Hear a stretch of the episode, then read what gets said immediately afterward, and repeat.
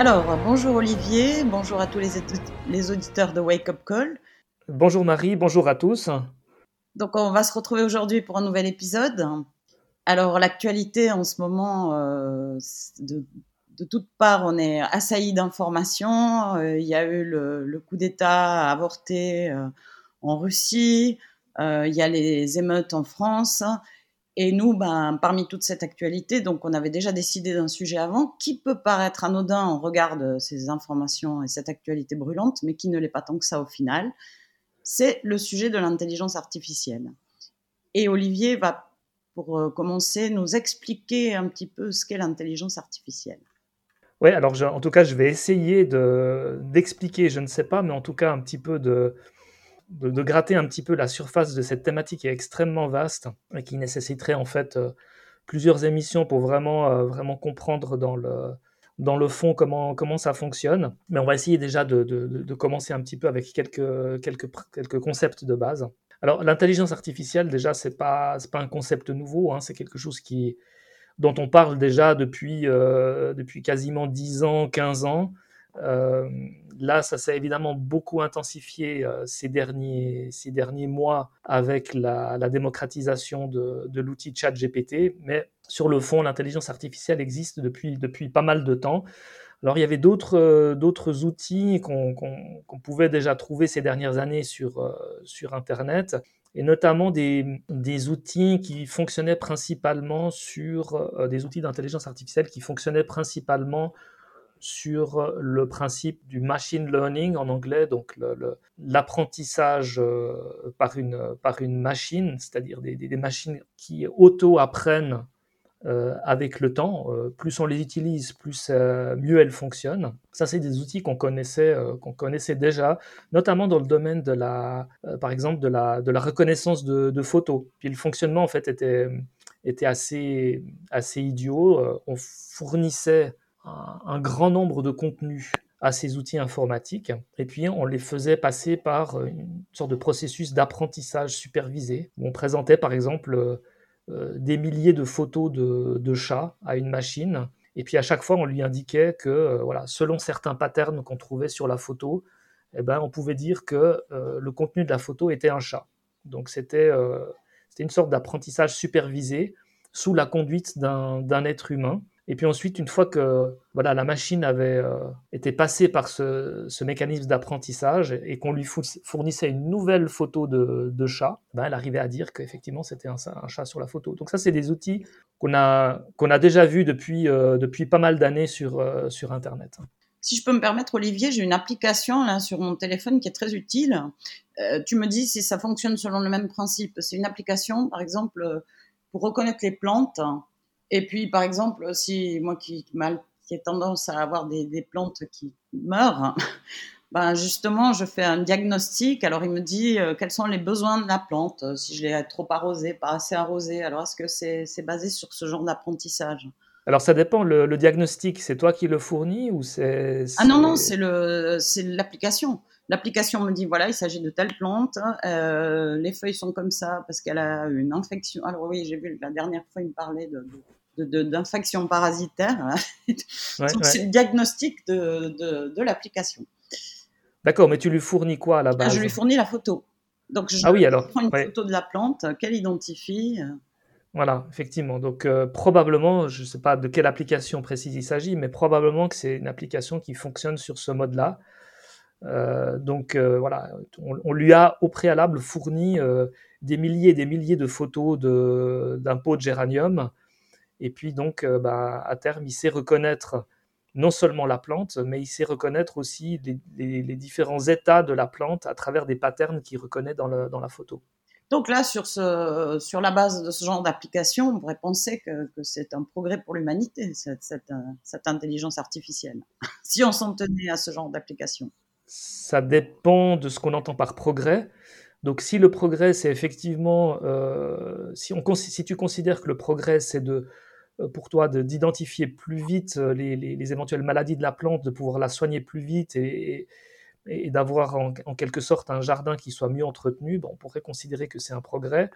Euh, à l'inverse, euh, si on considère que euh, tu t'appuies en fait euh, à terme uniquement sur cette euh, application pour, euh, pour soigner tes plantes et puis que du coup tu perds euh, la compétence et la connaissance des plantes, bah, ça serait plutôt l'effet inverse. Donc tout dépend du point de vue qu'on adopte sur, sur ces outils de, ce type-là.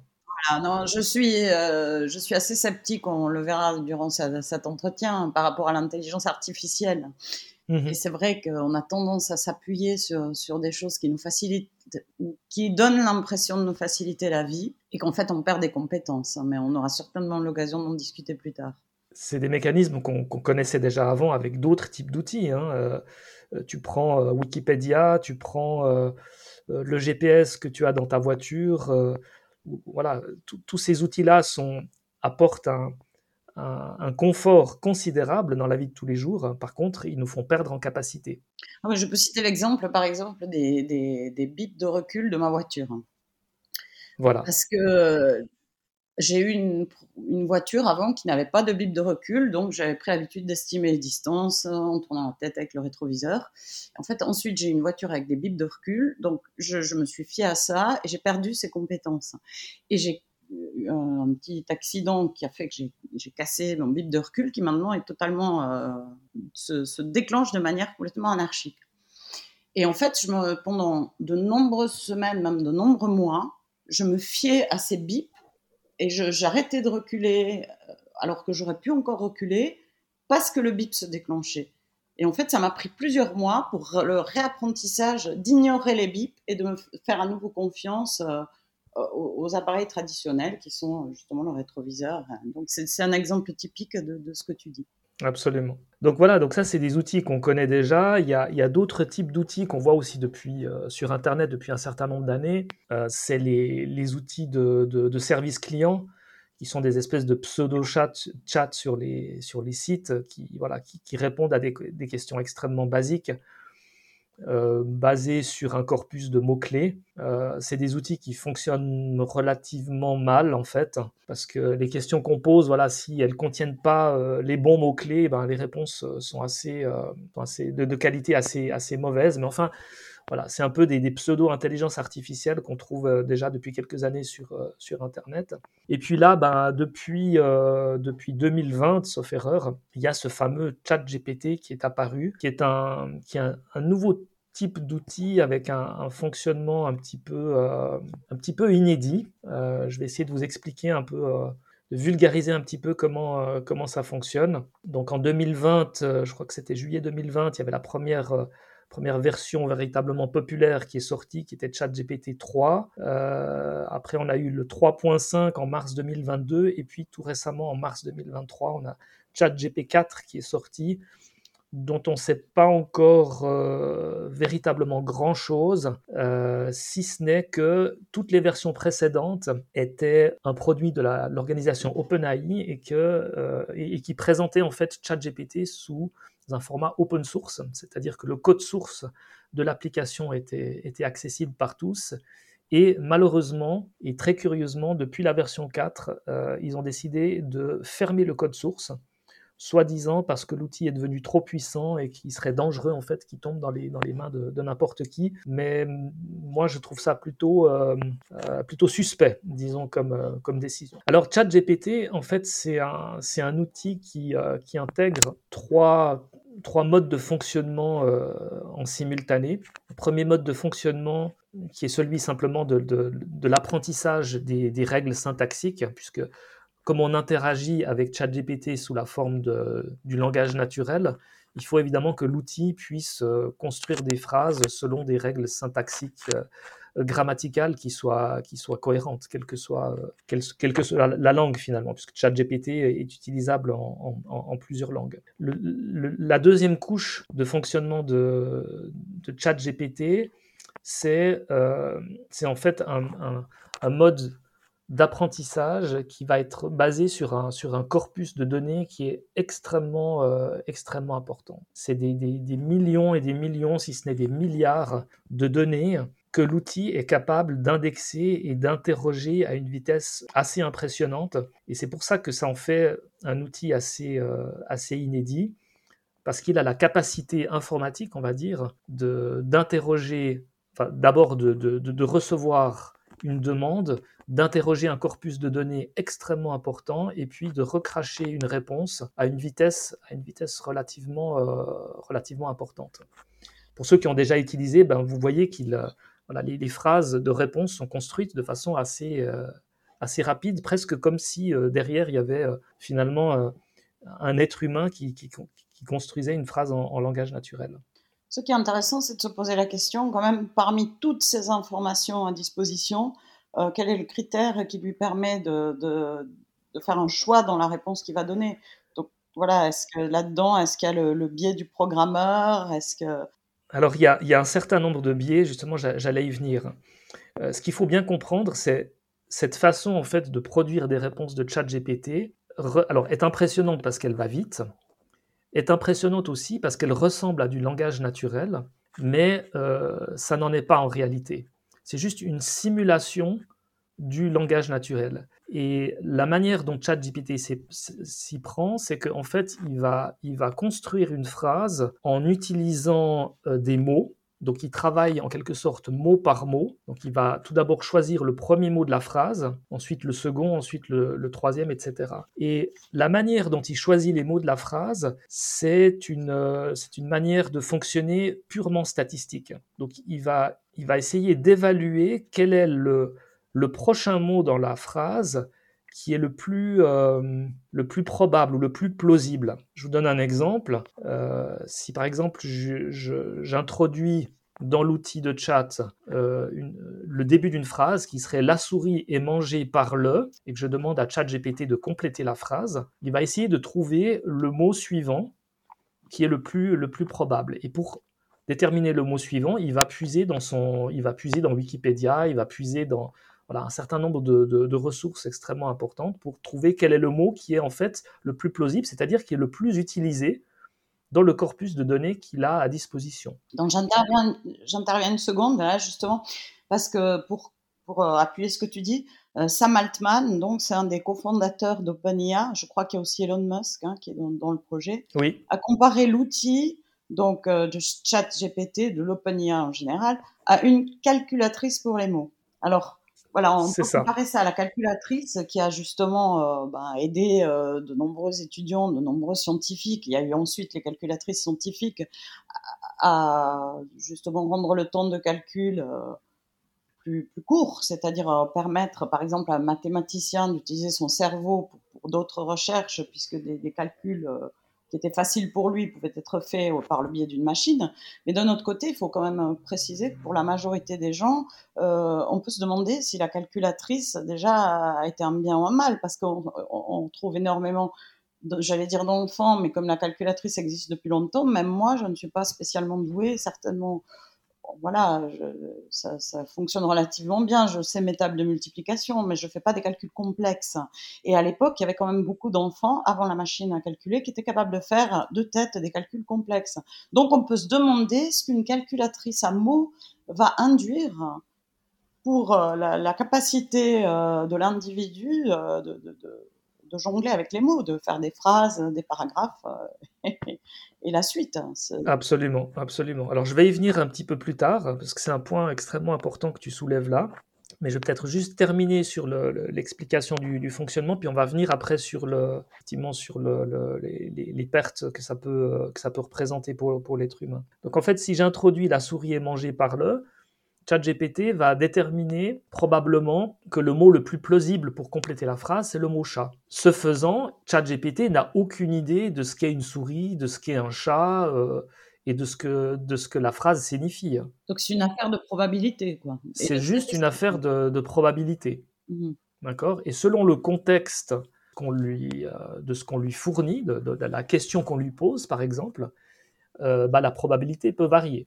Donc dans certains cas, il va répondre le chat, mais peut-être dans d'autres cas, avec un contexte différent, il va répondre le chien ou le corbeau ou euh, utiliser un, autre animal. D'ailleurs, quand on utilise l'outil, on peut, euh, on peut lui demander d'afficher quels sont les différents niveaux de, probabilité des différentes réponses qu'il fournit. Euh, donc voilà, donc c'est purement un outil statistique. Il est impressionnant parce qu'il fonctionne très vite et parce qu'il donne l'impression de construire des phrases dans un bon français ou, euh, dans, une, dans une autre langue. Mais c'est juste une, simulation Et, donc, quand on comprend ça, on comprend que derrière, il n'y a absolument aucune intelligence.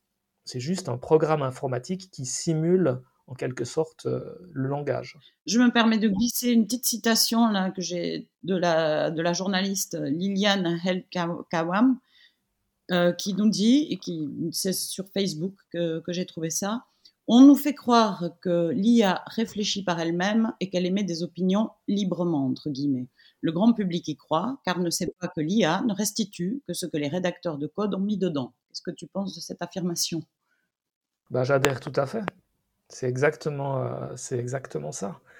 Euh, il faudra qu'on mette euh, cette citation dans les, dans les notes de l'émission. Je pense que ça vaut la peine. Et en fait, si on joue avec ChatGPT, on peut aussi on, peut aussi assez facilement le berner pour mettre en avant cette, cette non-intelligence en fait. Donc, si, vous tapez dans ChatGPT, par exemple, vous, tapez Christophe Colomb a découvert l'Amérique en, euh, il va vous donner la date de, de 1492, 1492 pour les, Français qui nous écoutent. Mais vous pouvez on peut le berner très facilement en changeant simplement euh, légèrement la phrase. Et si je tape, par exemple, euh, Alain Berset a découvert l'Amérique en, il va probablement répondre également 1492 parce que c'est le mot ou le chiffre le plus plausible sur l'ensemble de la phrase que je, que je lui ai fournie. Mais alors, est-ce que là, on ne pourrait pas, parce que j'ai écouté euh, une, euh, enfin, Idriss Aberkan, donc, qui s'intéresse beaucoup au sujet technologique, donc, euh, a fait quelque chose justement sur l'intelligence artificielle.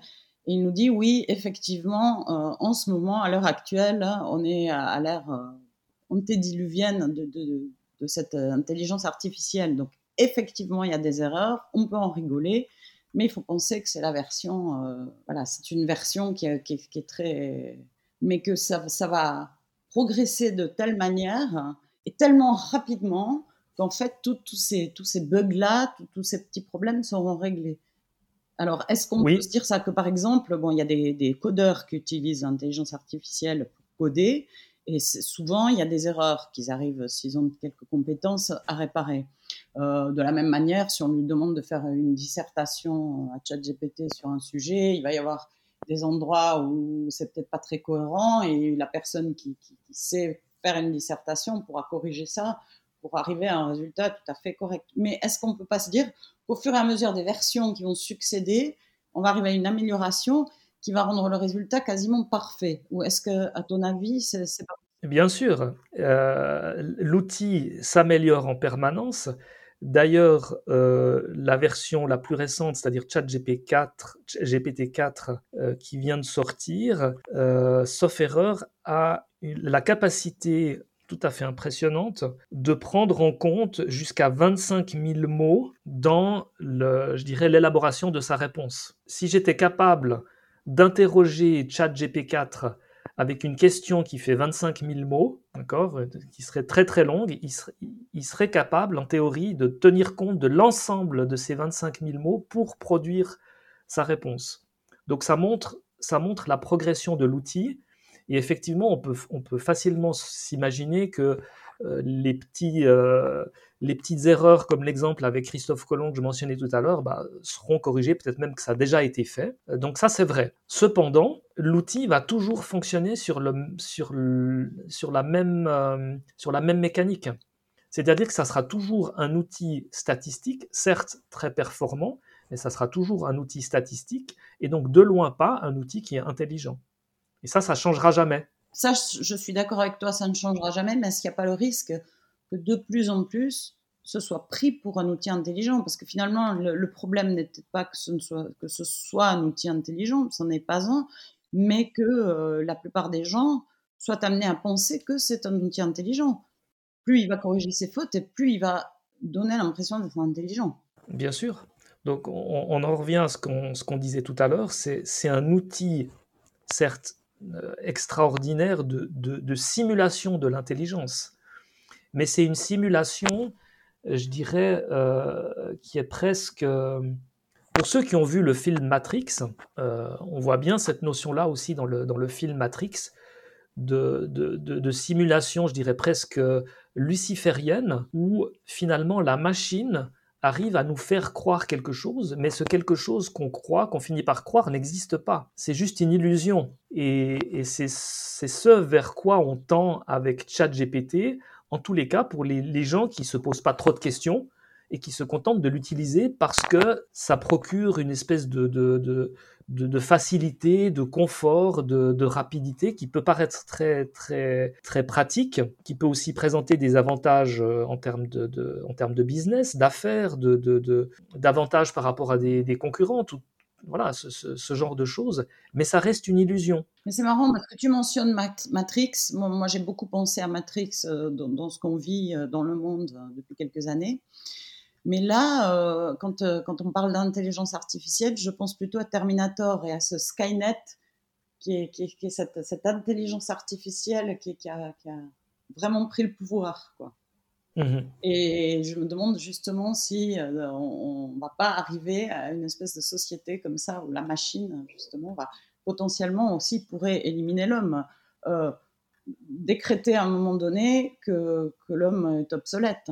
Par exemple, je sais qu'il y a eu euh, un incident où un drone, c'était en Chine, je crois, a pris euh, la décision, euh, en dehors d'intervention humaine, probablement du fait de sa programmation, mais de manière autonome, de prendre un individu pour cible et de l'éliminer.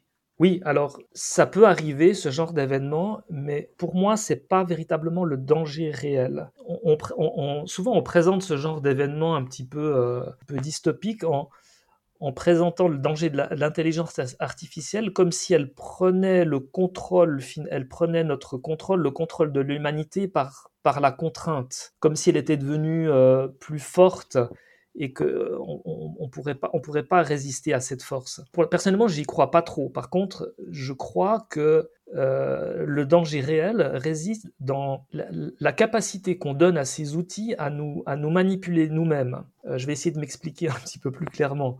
C'est-à-dire, des outils comme ChatGPT, plus on les utilise et plus on a l'impression qu'effectivement ils produisent un contenu intelligent ou simplement utile, ben plus petit à petit, on va être entraîné dans une, dans une représentation où euh, cette intelligence euh, artificielle est en quelque sorte toujours meilleure que l'intelligence humaine. Et donc, on va de plus en plus l'utiliser, elle va de plus en plus euh, finalement pénétrer notre vie quotidienne, jusqu'au moment où on pourra plus s'en passer, et jusqu'au moment où on va euh, aller jusqu'à euh, lui déléguer notre, notre autorité. C'est-à-dire, euh, voilà, on va, on, va inconsciemment, on va, on, va dire, ben moi je suis plus capable de, de répondre correctement à certaines questions, je suis plus capable de prendre certaines décisions. L'intelligence artificielle est beaucoup plus capable, donc je vais lui, je vais lui faire confiance. On, on va petit à petit finalement déléguer notre liberté et notre, et notre autorité à ces, à ces outils. Elle va pas la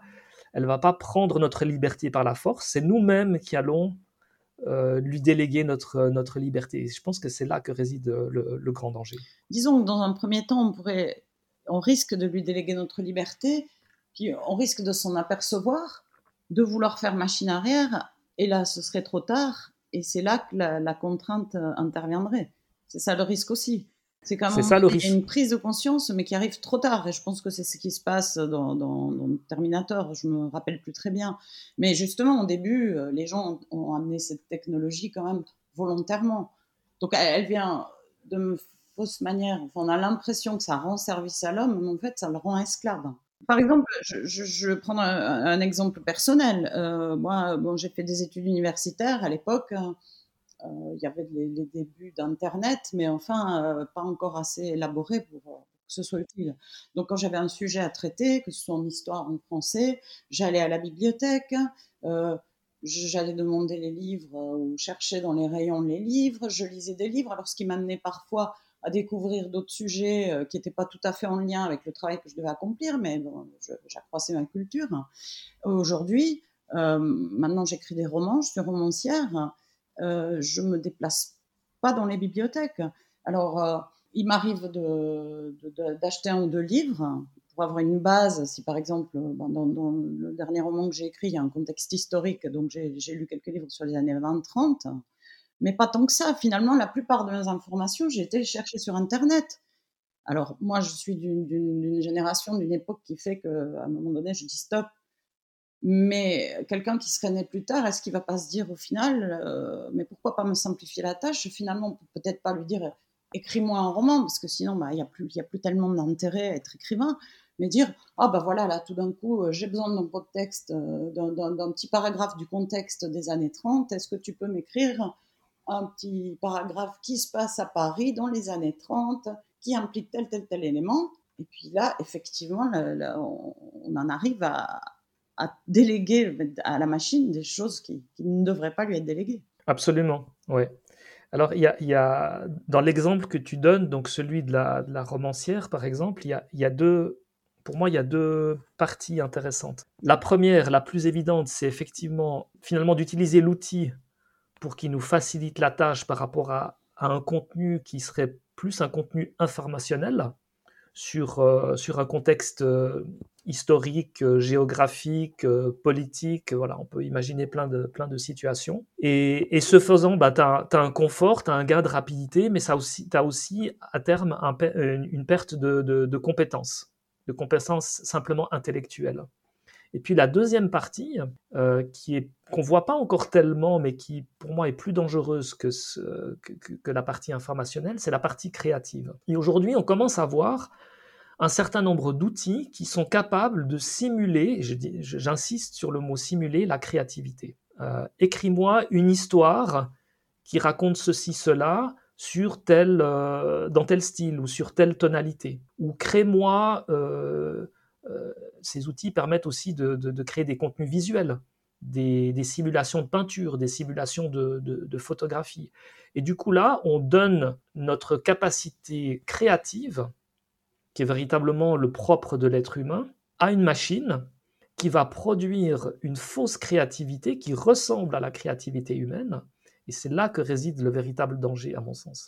Euh, plus le danger de perte d'emploi, parce que j'ai vu des, vidéos euh, d'une graphiste qui, qui, est en panique à l'idée que justement, elle pourrait perdre son emploi. Parce qu'ils ont déjà fait un film d'animation où tous les, les, les fonds, là, les backgrounds, euh, ont été générés par l'intelligence artificielle. Donc là où il fallait des gens pour fournir un travail et des compétences, finalement la machine va suppléer ce, travail-là. Ou aussi, par exemple, admettons, euh, j'ai envie de créer ma société demain, de je ne sais quoi, euh, voilà, de fleuriste, allez. Et, j'ai besoin d'un logo. Donc je peux tout à fait, si je si je te suis, Olivier, demander à ce genre d'intelligence de, artificielle de, graphisme de me, de me faire un logo euh, pour mon, pour, mon commerce euh, de fleuriste, dans le style de. Non. Oui. Donc, dans ce cas-là, je n'aurais payé finalement que l'application que je pourrais utiliser à multiples reprises, plutôt que de payer un graphiste pour me faire un logo. Donc, on voit aussi le danger euh, à ce niveau-là. Ouais, exactement. J'aimerais à ce stade, si tu permets, Marie, j'aimerais faire un petit, euh, une petite parenthèse sur la, sur la notion d'intelligence et la, la, notion d'artificiel, parce que les mots ont leur importance aussi. Euh, j'ai la sensation, tu me diras si tu as la même, que dans la bouche des gens, quand ils parlent d'intelligence artificielle, j'ai la sensation qu'ils ont effectivement la fausse impression qu'il s'agit d'une véritable intelligence, et ils ont aussi l'impression que le mot artificiel est un adjectif qui désigne en quelque sorte une intelligence non humaine, une intelligence qui serait le, le, propre d'une machine. Et en fait, là, je crois que c'est là que, à mon avis, commence la, supercherie. Toujours par les mots. Elle Toujours par les mots. Quand on dit intelligence artificielle, pour moi, artificielle, ça désigne pas une intelligence non humaine. Pour moi, ça, ça, ça désigne une intelligence qui est fausse qui est, comme un simulacre d'intelligence. Et si tu réfléchis un petit peu euh, plus à fond sur, sur la notion d'intelligence, c'est quoi l'intelligence finalement? Moi, je dirais que c'est la capacité de s'adapter à de nouvelles situations, de manière simplifiée. Oui, on peut le voir comme ça. Euh, on peut le voir aussi comme euh, un certain nombre de, de capacités dont dispose l'être humain, pour autant qu'il en prenne soin évidemment, euh, qui, sont, euh, voilà, qui sont multiples. Donc euh, un être humain, il a, il, a, il a différentes intelligences, ou il a différentes couches d'intelligence. Oui, on, dit, parle par exemple de l'intelligence émotionnelle. Par exemple. Pour faire, voilà, pour, par exemple. De, de quotient intellectuel, on dit oui, mais il y a aussi l'intelligence émotionnelle.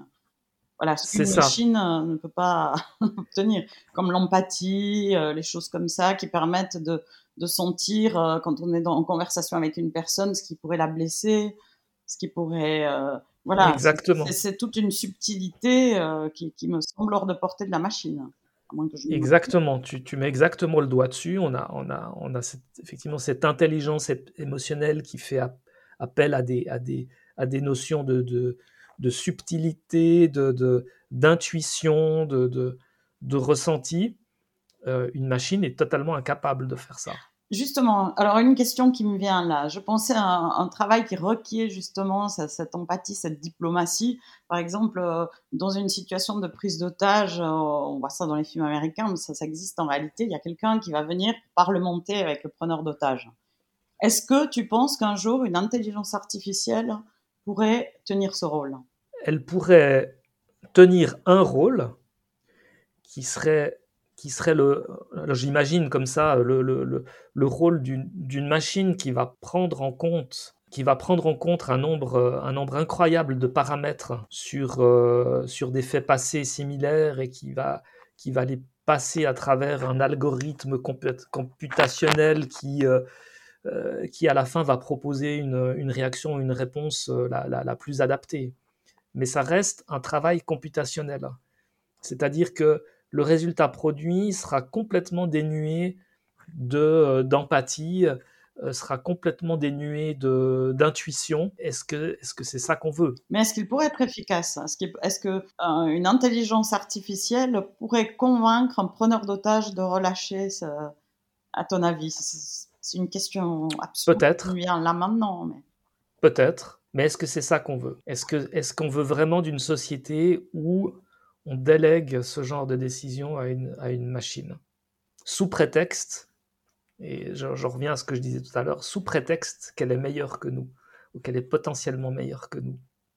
Est-ce qu'on veut vraiment d'un monde où euh, la machine et les réponses de la machine qui sont toujours les meilleures nous remplacent Donc pour ça, euh, je conseillerais une lecture, c'est la trilogie, je crois que c'est une trilogie des robots de Isaac Asimov. Justement, euh, la, société. Donc, justement, il y a des robots qui ont été créés pour la protection de l'être humain, mais il y a des règles, justement, que doivent respecter les robots. C'est-à-dire que, par exemple, un robot ne peut pas, euh, ne peut pas faire du mal à un être humain, ne peut pas. Et ce qui est intéressant, donc j'ai oublié toutes les règles. Hein. Je, crois qu'il y a c'est les trois règles de la robotique. Il me semble qu'il y en a trois. C'est dommage, je n'avais pas pensé en parler aujourd'hui, donc euh, je suis pas allée rechercher ça. Mais justement, chacun de, ces romans euh, dans, cette trilogie des robots euh, pousse à explorer les failles du système. C'est-à-dire qu'à un moment donné, malgré ces règles bien élaborées, Asimov nous montre des, des, loopholes, comme on dit en anglais, des, failles justement du système qui font que bah, ces robots vont poser problème. Oui. C'est très très intéressant. Donc la question se pose effectivement, comme tu le dis depuis longtemps, hein, cette réflexion sur l'intelligence artificielle. Voilà. Non, personnellement, je, je pense que c'est pas souhaitable, effectivement. Mais j'irai même plus loin. Peut-être euh, on, en parlera après, mais je me, je remets en question euh, la, technologie en général, notamment depuis une lecture que j'ai faite, dont, je parlerai peut-être, qui est celle du, manifeste. Euh, euh, qui a été écrit par euh, Théodore Kaczynski, qui est qu'on appelait aussi le Yuna Bomber, donc qui était euh, un homme qui, qui malheureusement a, pris des, des, des, mesures pour faire écouter son message qui était assez extrême, puisqu'il a quand même tué trois personnes. En fait, il envoyait des colis piégés. Et tout ça, c'était en fait parce qu'on ne l'écoutait pas. Parce qu'il avait écrit un manifeste justement euh, où il parlait de, de, de, des problèmes de, de la société. Il appelait ça, il appelait ça l'avenir de la société industrielle. Et donc, c'est un manifeste qui, qui est très. C'était un homme très intelligent. Il est mort récemment en prison. Donc, il a voulu montrer. Euh, donc, je crois que le manifeste a été publié finalement. Enfin, il a fait pression euh, de manière euh, criminelle pour que, que, ce manifeste soit, soit diffusé et où il avertissait justement des dangers de la technologie et, il faut avouer qu'il était extrêmement visionnaire. Donc plus que je dirais l'intelligence artificielle, euh, c'est la technologie que, que, je mets en question. Donc non, pour répondre à ta question, je pense que ce n'est pas souhaitable. ouais. Dans, le, même ordre d'idées, j'aimerais mentionner euh, quelqu'un que j'ai pas mal lu, c'est le philosophe français Bernard Stiegler, qui malheureusement est décédé l'année passée, sauf erreur, qui a aussi beaucoup réfléchi et beaucoup écrit sur ces questions-là. Et notamment, euh, il s'est beaucoup fait connaître sur ses, ses, réflexions et ses écrits autour de l'automatisation et de la, ce que lui, il appelle la, la société automatique. Alors, pilotée notamment par l'intelligence artificielle. Et c'est une société finalement où, euh, où toutes les décisions prises sont toujours idéales. Parce que euh, la machine euh, aurait cette, cette, capacité infiniment supérieure à l'esprit humain à toujours prendre la bonne décision. Mais la bonne décision pour qui? Alors voilà, ça c'est une, une, question, c'est une question ouverte, mais c'est une idée qu'on pour l'individu ou pour la collectivité? Ah. on, y répondra plus tard. Et est-ce que ces deux intérêts euh, vont forcément dans le même sens? C'est ça.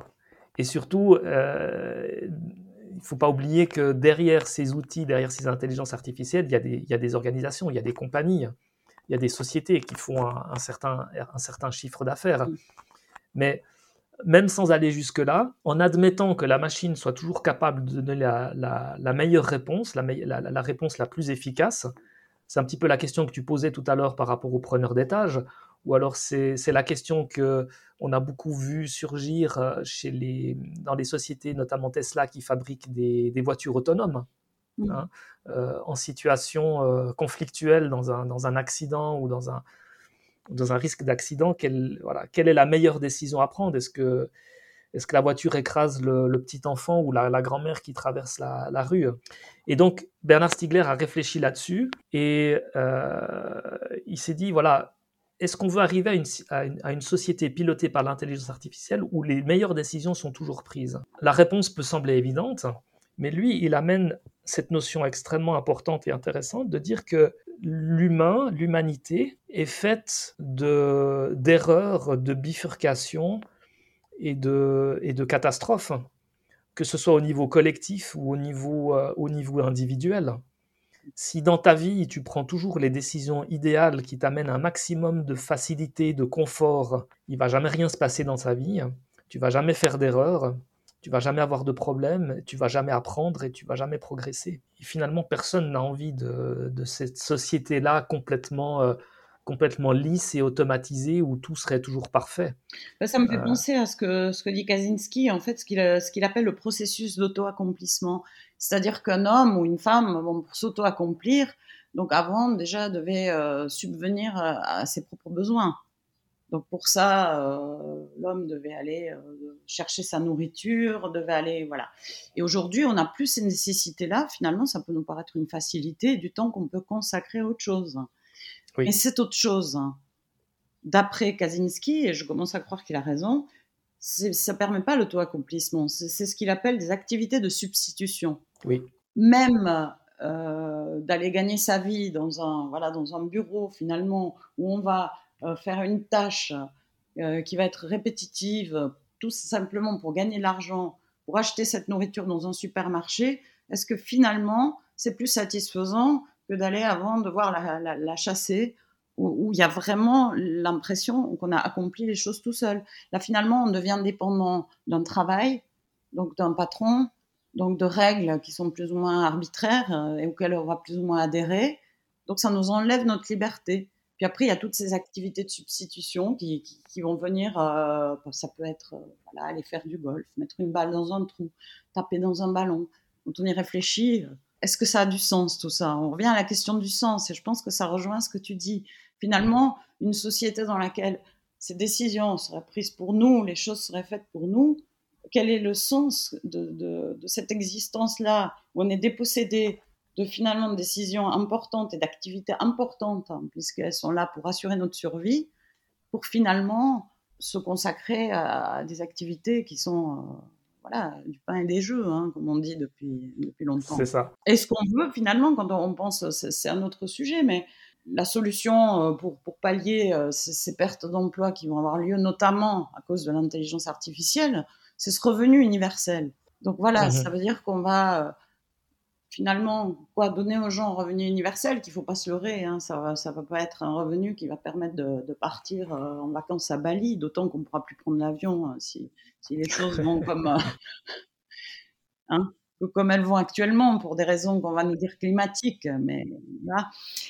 Donc, on va se retrouver avec un petit revenu universel, cantonné dans nos, nos cités 15 euh, minutes, où on pourra tout trouver à 15 minutes de chez soi. Donc avec un petit revenu qui va nous permettre de faire des petites choses et on va se retrouver complètement euh, privé de cette liberté. Voilà.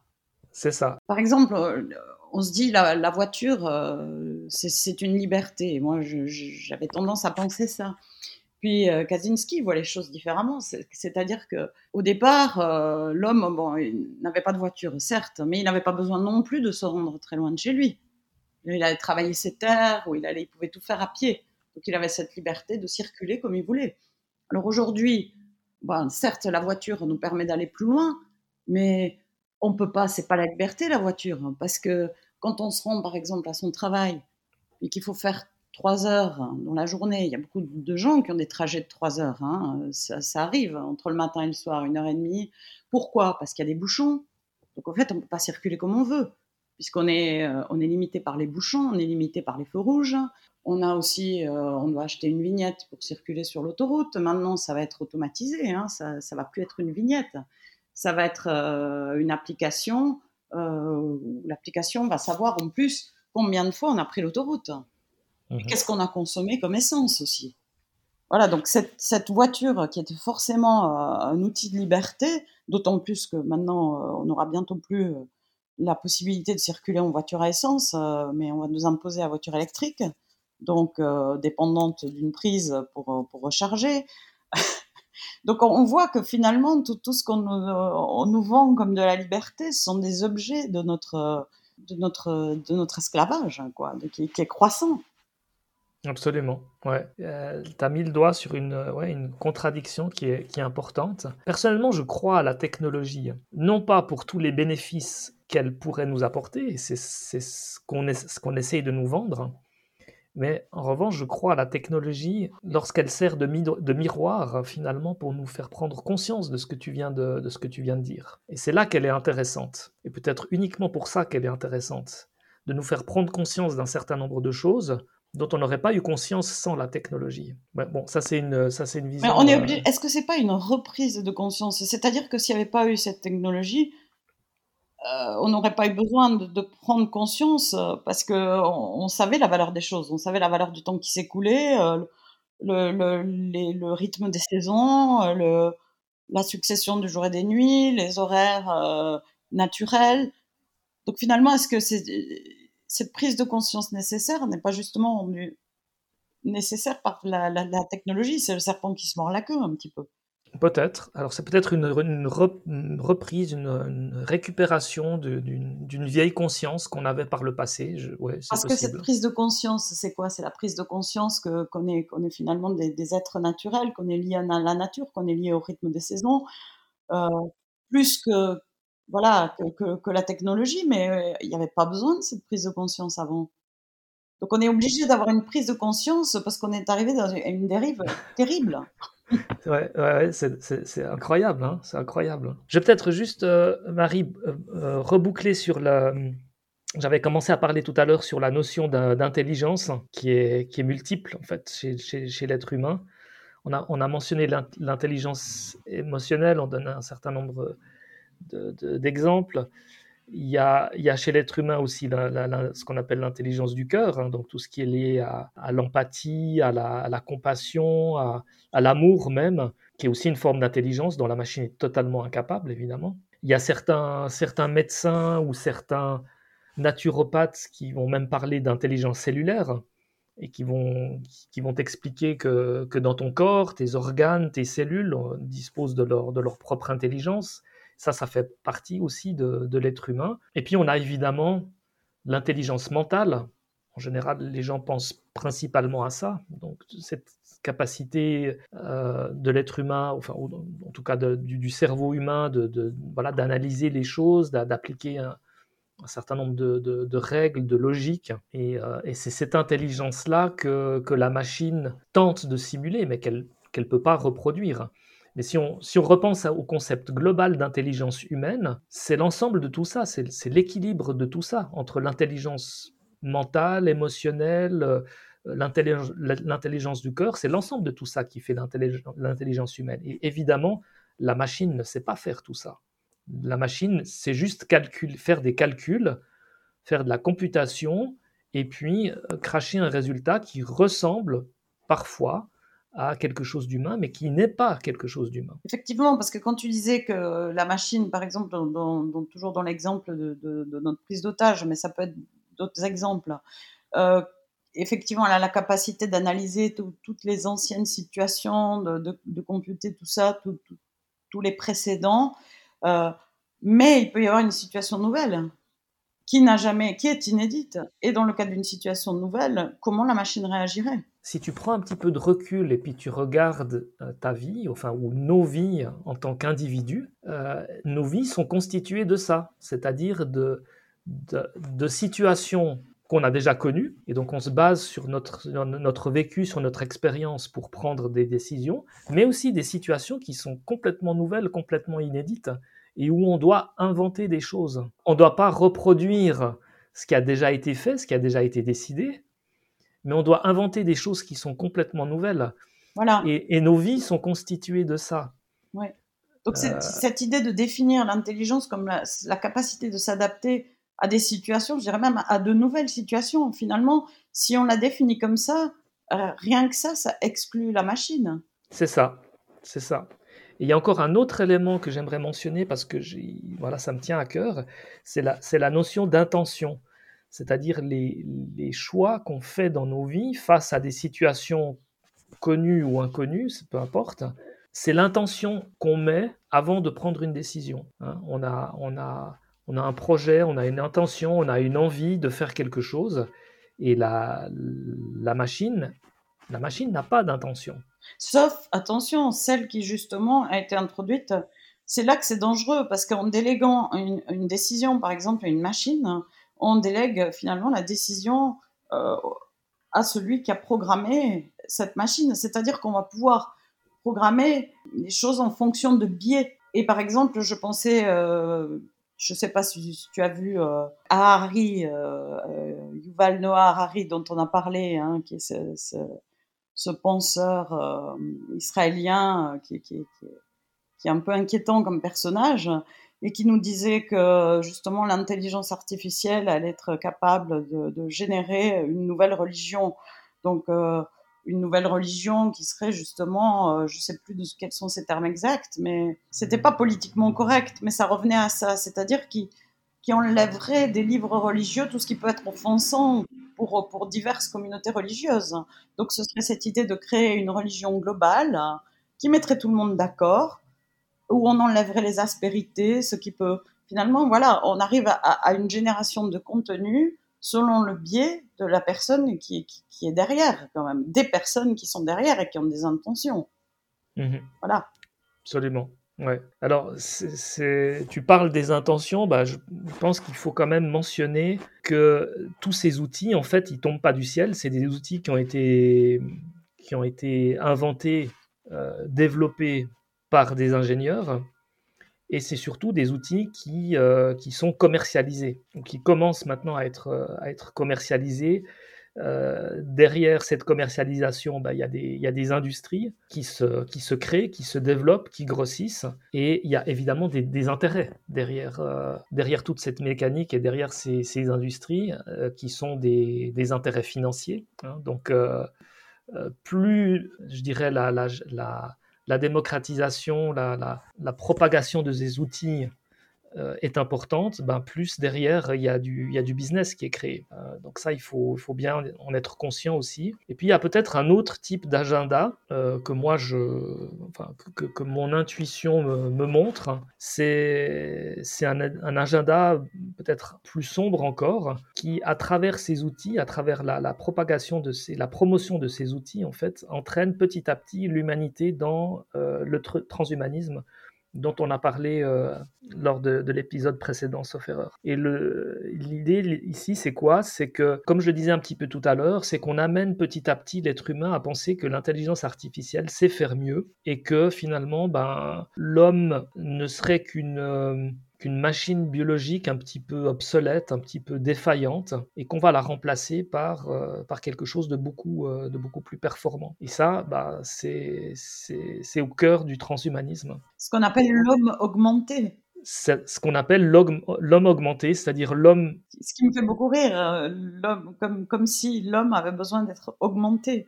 Nietzsche à l'époque parlait du surhomme, là on a l'homme augmenté. Voilà, augmenté par la machine, mais est-ce que c'est vraiment une augmentation? Et est-ce que l'homme n'est pas, alors pas parfait, de loin pas, mais avec toutes ces, fautes euh, et ces failles euh, et ces faiblesses, euh, est-ce que l'homme naturel, finalement, n'est quand même pas plus souhaitable que, cet homme augmenté dont on ne sait pas très bien où ça nous mène? Bah, ça, nous mène, ça nous mène à, l'arrêt de, la société parce que nos, imperfections, nos, failles, nos, aspérités, comme tu disais tout à l'heure, c'est ça qui fait notre humanité et c'est ça qui nous fait progresser. Si tu les enlèves, si tu lises toutes les aspérités, tout s'arrête, tout se fige, et puis on est, euh, on atteint un, Stigler parle d'un, utilise un, terme de, physique qui est la, notion d'entropie, c'est-à-dire où tout est, tout est, euh, comment ce qu'on dirait en français, euh, tout est homogène, une espèce de perfection homogène, mais où plus rien ne, plus rien n'évolue, plus rien ne bouge. Et ça me fait penser aussi, je, reviens, je pense que ça va te parler. J'en reviens à la, à la créativité et au, métier créatif.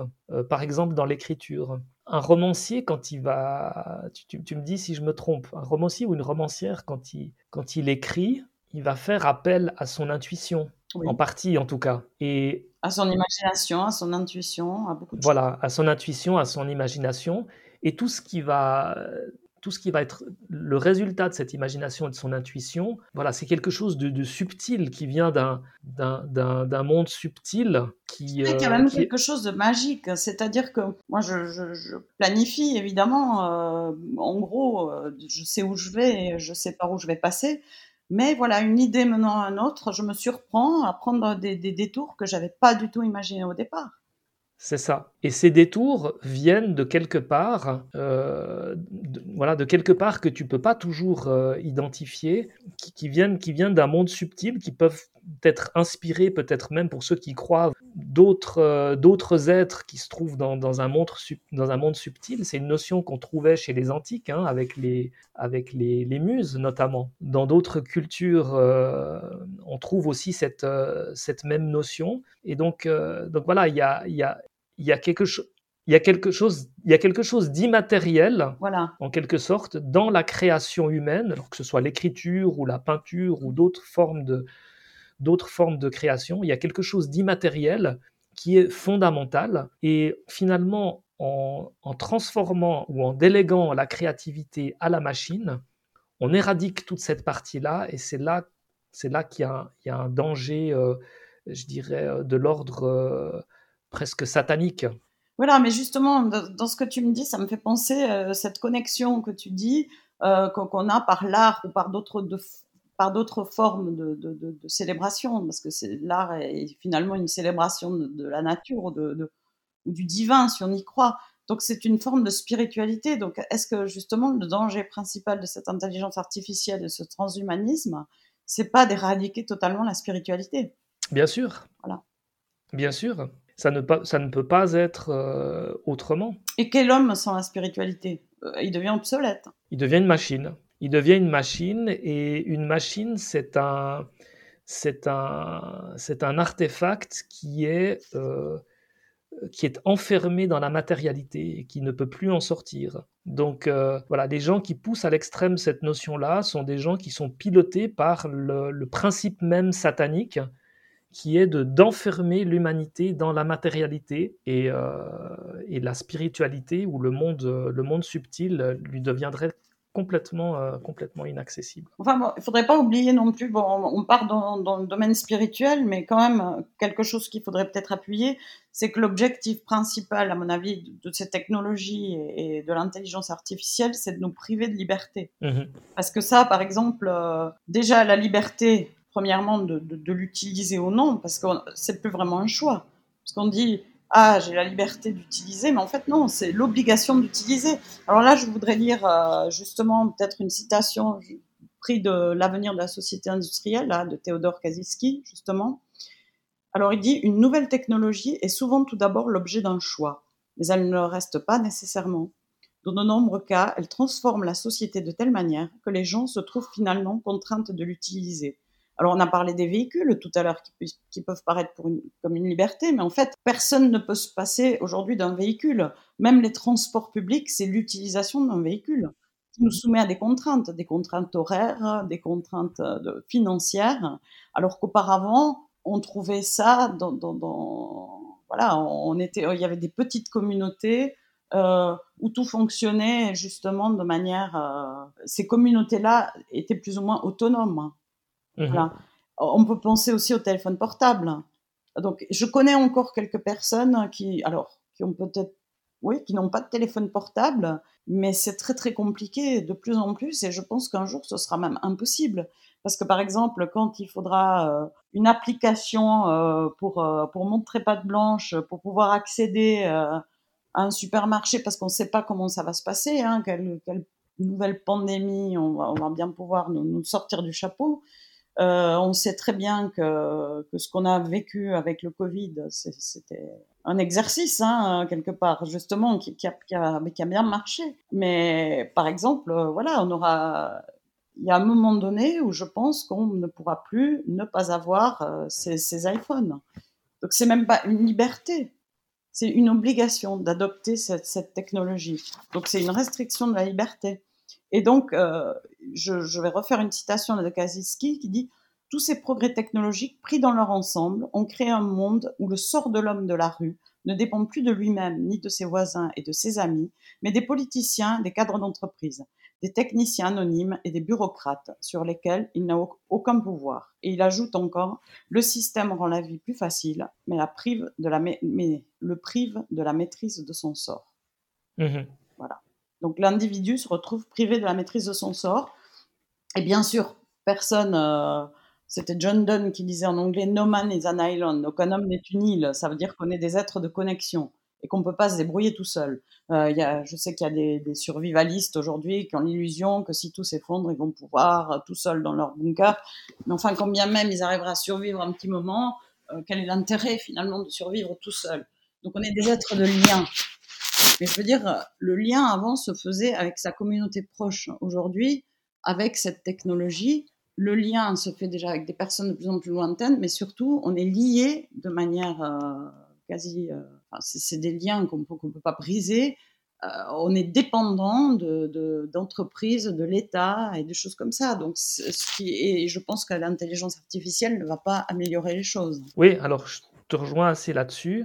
après, ça fonctionne pas toujours. On peut donner un exemple assez récent finalement, où la restriction de liberté, la tentative de restriction de liberté à travers la technologie n'a pas fonctionné. Et c'est évidemment l'exemple du, Covid. Tu as parlé de la pandémie, tu as mentionné la pandémie tout à mm-hmm. l'heure. Ben, on, est typiquement on était typiquement dans ce cas de figure où une technologie, en l'occurrence une biotechnologie, hein, c'est le virus ou de façon plus, euh, plus évidente le, vaccin, hein, qui était une biotechnologie, le, fameux vaccin mmh à ARN messager. Et puis on a dit aux gens, à partir de, maintenant, euh, le pouvoir politique décide qu'il faut... La situation est tellement grave qu'il faut un pass, un pass sanitaire. Et finalement, la, la société dans son ensemble ne peut ne peut pas survivre sans des vaccins et des rappels de vaccins euh, à l'infini et ce, et ce pass sanitaire. Et on aurait pu tomber dans cette, euh, dans cette restriction de liberté. On, est tombé dans cette restriction de ah liberté, mais heureusement, on y est tombé, mais sur un temps, sur un temps limité. Et puis, à la fin du compte, aujourd'hui, si tu regardes, voilà, on est en juillet 2023, ben, il y a plus de, les gens ne se vaccinent plus, il n'y a plus de, de passe sanitaire à ma connaissance. Et donc cette tentative de restriction de liberté à travers la technologie a échoué. Oui, parce que comme, je te dis, moi je pense qu'il s'agissait d'un exercice, d'un test de soumission, mais à mon avis, à la prochaine pandémie qui sera, qu'on peut euh, imaginer euh, plus létale que celle-ci, euh, je, pense, mais c'est là peut-être qu'on diverge, que, les gens demanderont bah, toujours cette sécurité, seront prêts à se priver de liberté pour cette sensation de sécurité. Ils le demanderont, c'est juste, mais sous certaines conditions. Et, la condition principale, c'est que on réussisse à les mettre dans un état émotionnel suffisamment perturbé pour, qu'ils, euh, pour que la peur finalement leur fasse accepter n'importe quoi. Mais regarde, alors en ce moment on peut dériver sur justement l'actualité brûlante. Regarde ces émeutes en France, hein, qu'on laisse, si j'ai bien compris, quand même, euh, qu'on réprime, mais pas de manière aussi euh, féroce qu'on a pu réprimer les Gilets jaunes. Donc, est-ce qu'il n'y a pas une volonté de laisser s'envenimer la situation pour qu'un jour ce soit les braves citoyens qui demandent à l'État euh, des, mesures plus dures, comme après le 11 septembre, finalement, les gens étaient prêts à se soumettre à des fouilles à l'aéroport, à des, pour, pour, pour, cette sécurité, parce qu'on allait les, les protéger euh, de, du terrorisme. Exactement. cette, cette, sidération, cette peur, on continue à la créer. C'est peut-être plus au travers du Covid, mais on la voit renaître sous d'autres formes. Et cet appel à l'intervention à de l'État, euh, à mon avis, il va venir. Bien évidemment, c'est ça. Bien, bien évidemment, c'est ça. C'est les gens eux-mêmes. Enfin, on essaie de les amener à un état émotionnel où c'est eux-mêmes qui réclament la restriction de la restriction de liberté? Si tu reviens au Covid, ben c'est exactement ça qui s'est passé. Si tu reviens à notre sujet de l'émission, l'intelligence artificielle, c'est aussi la même, la même mécanique qui, qui va être, euh, et c'est là que réside le véritable danger pour moi, qui va être mis en œuvre, alors peut-être sur une durée un petit peu plus longue, c'est qu'on va essayer d'amener les gens eux-mêmes à réclamer davantage d'intelligence artificielle en les manipulant euh, mentalement et émotionnellement. Et c'est un petit peu déjà le cas aujourd'hui. J'ai plein d'exemples autour de moi de, voilà, de gens que je connais qui réclament toujours plus d'amélioration de chat GPT parce qu'ils ont cette, cette, cette, illusion et finalement cette peur que s'ils n'ont pas davantage d'intelligence artificielle, ils vont pas réussir à s'en sortir, ils vont pas réussir à battre leurs concurrents, ils vont plus réussir à faire de l'argent, ils vont, euh, voilà, toutes sortes de... Donc tu parles de, de, chef d'entreprise hein, dans ce contexte-là, dans le contexte du travail? Quand tu dis dans le alors pas c'est c'est dans le contexte du travail oui. Mmh euh, pour l'instant principalement en tout cas c'est ce que je vois. C'est pas forcément des gens qui sont tous chefs d'entreprise mais ça peut être des cadres ou d'autres euh, voilà d'autres types de mais c'est dans le c'est dans le dans le cadre du travail où je vois de plus en plus jour après jour des gens qui, petit à petit, sont convaincus qu'ils euh, ne seront plus capables de s'en sortir sans cette, euh, cette intelligence artificielle. Est-ce que c'est pas surtout une question de compétitivité? Parce qu'ils se disent mais l'autre euh, va avoir peut-être accès à une meilleure version que la mienne, il faut que je cette espèce de surenchère où il faut toujours avoir la dernière version pour être plus performant que l'autre. D'une part, et d'autre part aussi cette, cette idée peut-être peut-être inconsciente, je ne suis plus capable, moi, en tant que en tant qu'être humain, même avec, euh, avec des compétences, avec une formation, avec euh, euh, même des spécialistes, vont être amenés petit à petit à s'imaginer qu'ils sont plus capables de faire le job. Pas seulement en termes de concurrence, simplement en termes de, de capacité intrinsèque. Et donc ces gens-là, on va essayer de les amener à, réclamer toujours davantage d'intelligence artificielle et plus tu en as, plus tu l'utilises, plus tu t'enfonces dans cette intelligence artificielle et plus ça devient difficile d'en sortir. Et, là, moi, je pense en particulier aux jeunes, euh, aux adolescents euh, qui commencent hein, à utiliser ces outils dans les, dans les, dans les écoles. Et il y a quelqu'un que, je, voilà, que je suis aussi assez attentivement, c'est une euh, pédopsychologue ou pédopsychiatre, je ne sais plus exactement, qui s'appelle Marie-Estelle Dupont, qui est assez, assez populaire sur Internet et elle, ce qu'elle dit, c'est que à travers des outils comme ChatGPT, on est en train de dire aux enfants plus besoin d'apprendre, plus besoin de mémoire, plus besoin de penser. C'est un outil qui le fait à ta place. Et donc, plus ils vont le faire, plus ils vont être convaincus qu'ils ne sont pas capables d'apprendre. Non seulement ils n'ont plus besoin d'apprendre, mais ils ne sont plus capables d'apprendre de mémoriser ou de, ou de penser par eux-mêmes. Bah, tu vois, là, je tombe justement sur une citation de Bill Gates là, que j'avais relevé, le fameux Bill Gates, qui nous dit que euh, l'IA, l'intelligence artificielle, est en mesure de jouer le rôle de tuteur en s'adaptant à chaque élève. Les chatbots peuvent venir assister les profs dans leur travail. Donc moi, ça m'inquiète beaucoup.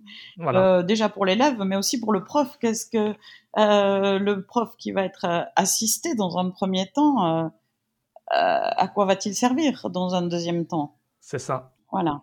Donc évidemment, on, ne va pas s'étonner que Bill Gates pousse ce genre d'agenda. Et ce qui est alors encore plus surprenant, c'est que justement, j'avais entendu euh, une vidéo d'un père. Euh, alors je pense que ça doit être. Je suis tombée dessus sur Facebook. Je, je, ne connaissais pas cette personne, mais ça doit être quelqu'un de, de, de, célèbre, un présentateur. Comme j'ai pas la télé, euh, je suis plus au courant, mais ça c'est pas très important. il disait que sa fille, euh, qui, qui n'avait pas le goût de lire, euh, qui, qui, ne lisait jamais de livres et qui n'aimait pas le français, dissertation, elle est arrivée une fois toute fière hein, devant son père en lui montrant sa dissertation. Puis il lit sa dissertation et il se dit bah c'est pas mal. Qu'est-ce que comment t'as fait ça T'as pas pas l'habitude Puis elle lui dit ben euh, enfin, il lui a dit, tu, tu es allé chercher sur Google, tu, t'es...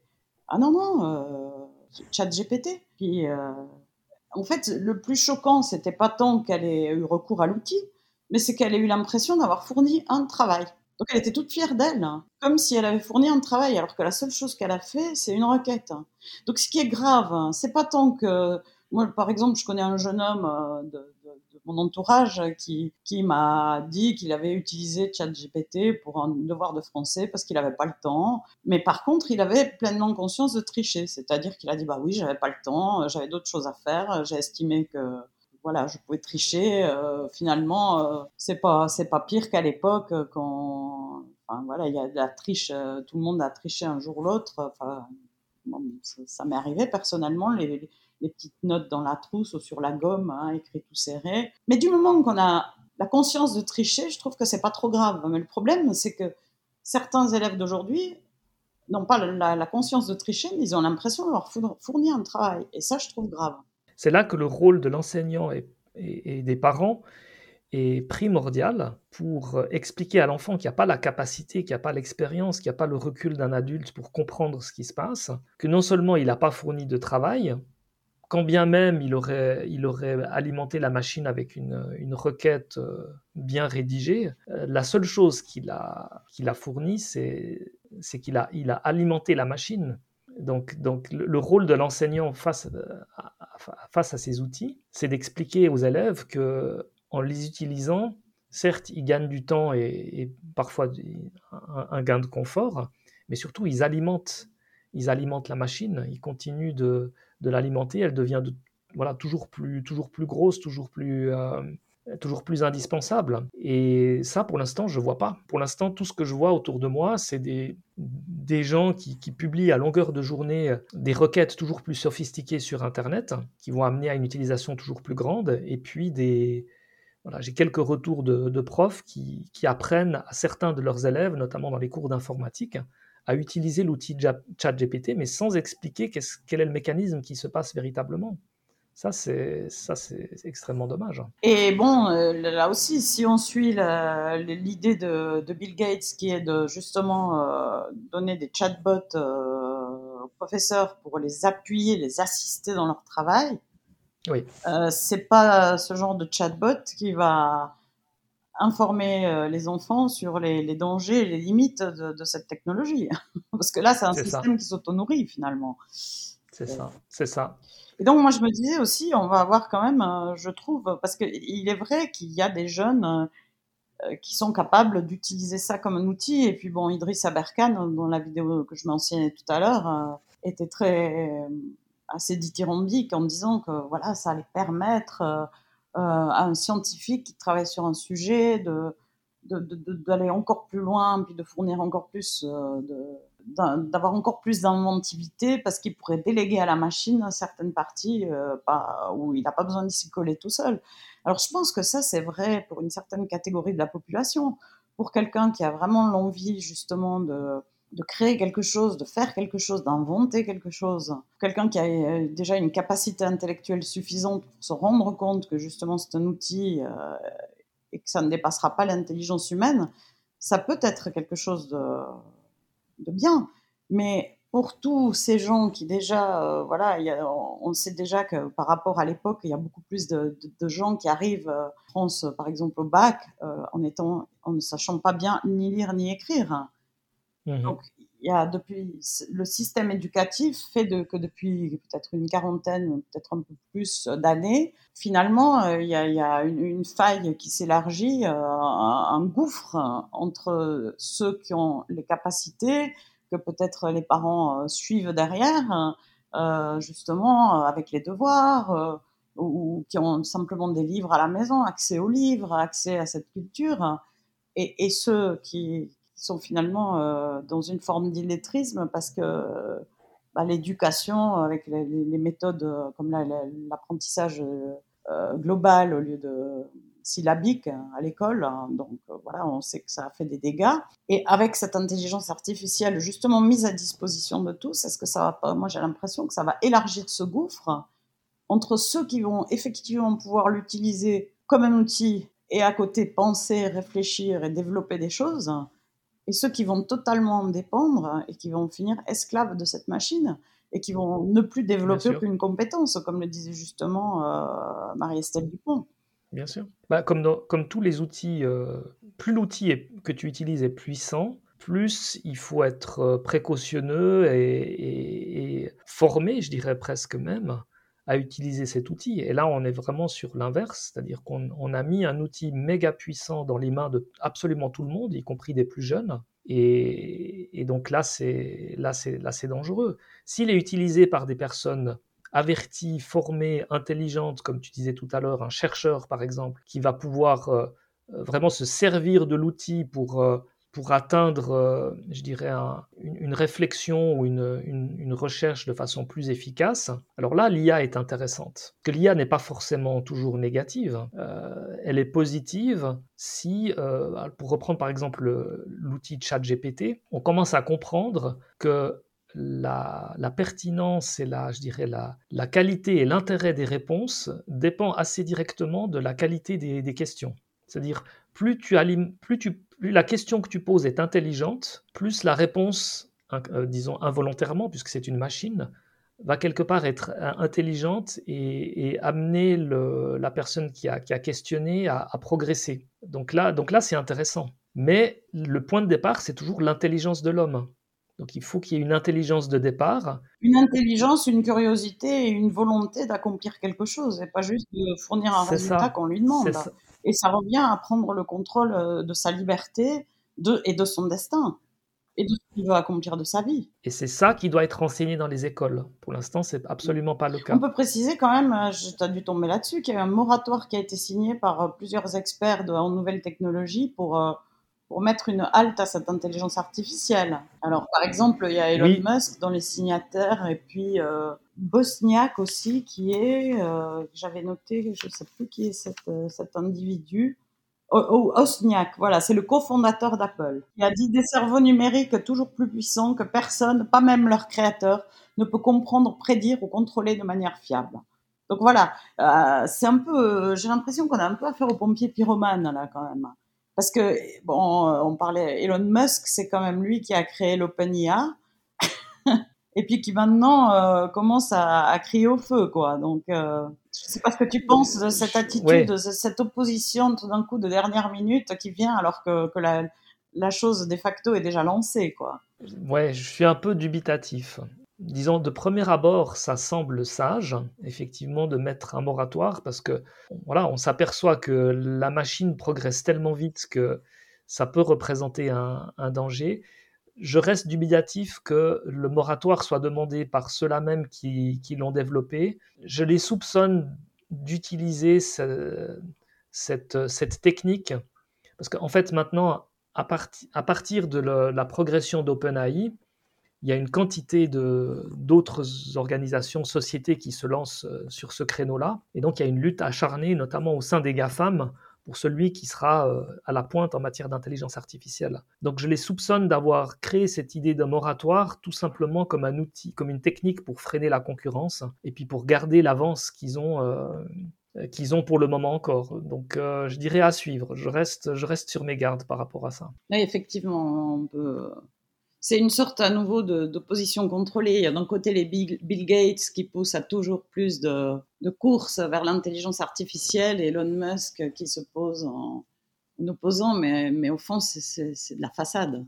Je pense qu'il y, y, a un aspect façade, effectivement. Je suis favorable à un moratoire, mais je pense que ce moratoire, euh, enfin, l'intérêt et la, et la pertinence du moratoire dépend aussi de qui le demande et qui le, qui le rédige. Sinon, effectivement, on est dans une mécanique de, de, de, pompier pyromane et ça, c'est mal. Moi, je pense que pour ma part, quand une technologie existe, euh, il est impossible de, l'arrêter. C'est malheureusement le cas. Et puis, j'en viens presque à souhaiter euh, une, une sorte d'effondrement finalement technologique qui nous ramènerait à des bases plus saines. Parce que j'ai l'impression qu'on est dans une sorte de, de, course vers quelque chose qu'on ne pourra pas arrêter. Et, qui va nous amener à rien de bon. Mais peut-être pessimiste. Je te laisserai peut-être apporter une dernière note optimiste parce que là, ça fait déjà 1h24. Euh. Ouais, ouais, on va, on va conclure effectivement.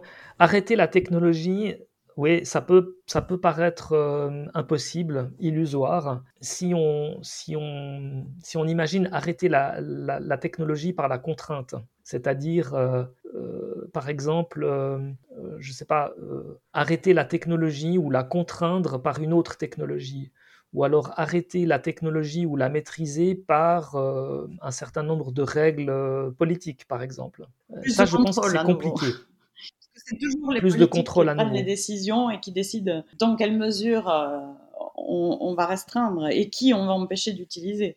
C'est ça qui me gêne. Hein. Voilà, ça c'est assez illusoire parce qu'il y aura toujours un fou dans un coin qui va, euh, qui va, euh, qui va violer les lois ou qui va voilà, prendre un petit peu des libertés. Et fait-on confiance aux politiciens pour, pour, régler cette, cette question-là Moi, plus du tout. De... voilà. Après, il y a évidemment toujours les intérêts financiers, économiques et pour ChatGPT, c'est déjà le cas. Quand on, met, quand on met dans la balance les intérêts financiers et puis les intérêts éthiques, euh, par rapport au moratoire par exemple, ben, on voit déjà qu'il y a un déséquilibre et les intérêts financiers vont toujours finir par, euh, l'emporter. Donc, donc euh, disons, stopper la technologie avec ces mécanismes-là, j'y crois pas trop. Si je regarde l'histoire récente, ça n'a jamais véritablement fonctionné ou alors sur des temps très très limités. En revanche, euh, je pense qu'on peut, on peut stopper la technologie avec l'éducation et notamment le, le, progrès des consciences. On en revient toujours à la conscience humaine. Je pense que c'est fondamental. Tout est une question de, de conscience qui n'a rien à voir avec l'intelligence computationnelle ou l'intelligence cognitive. Et si on arrive, si l'être humain arrive à progresser collectivement au niveau de la conscience, alors je ne suis pas trop inquiet au niveau des technologies parce que elles seront, euh, elles seront toujours, euh, elles resteront toujours dans un, dans un cadre limité, dans un, dans un cadre qui fait progresser l'être humain et, pas dans un cadre qui restreint ses libertés et qui l'emmène vers le transhumanisme. Donc c'est sur cet aspect-là, je pense qu'on peut travailler. Et la technologie, finalement, moi, ce qui, ce qui m'intéresse le plus dans la technologie, c'est lorsqu'elle sert de miroir, c'est-à-dire qu'elle nous fait prendre conscience de nos biais, euh, des dérives, des erreurs, et puis qu'elle nous fait progresser au niveau de notre, de notre conscience. C'est là qu'elle est intéressante, c'est là qu'elle est utile. Alors souhaitons que cette prise de conscience collective ait lieu. on essaye, on, est, on essaye tous les deux d'y contribuer modestement à travers le, le, podcast. Il nous faudrait un petit peu plus d'auditeurs, mais voilà, il ne faut jamais dire jamais, on va y arriver. Parfait. Ben, merci Olivier euh, pour, euh, pour ce débat passionnant et merci à nos auditeurs. Extrêmement intéressant, effectivement. Merci à tous de votre euh, attention pendant ouais, quasiment une heure et demie, si je, si je ne me trompe. Et peut-être même qu'on aura l'occasion de, de, revenir sur ce sujet avec d'autres d'autres éléments, parce qu'il y a énormément à dire sur, sur l'intelligence artificielle. Je pense qu'on a juste égratigné la surface aujourd'hui mais c'était déjà très intéressant. Alors merci à tous et puis euh, à bientôt pour un prochain podcast.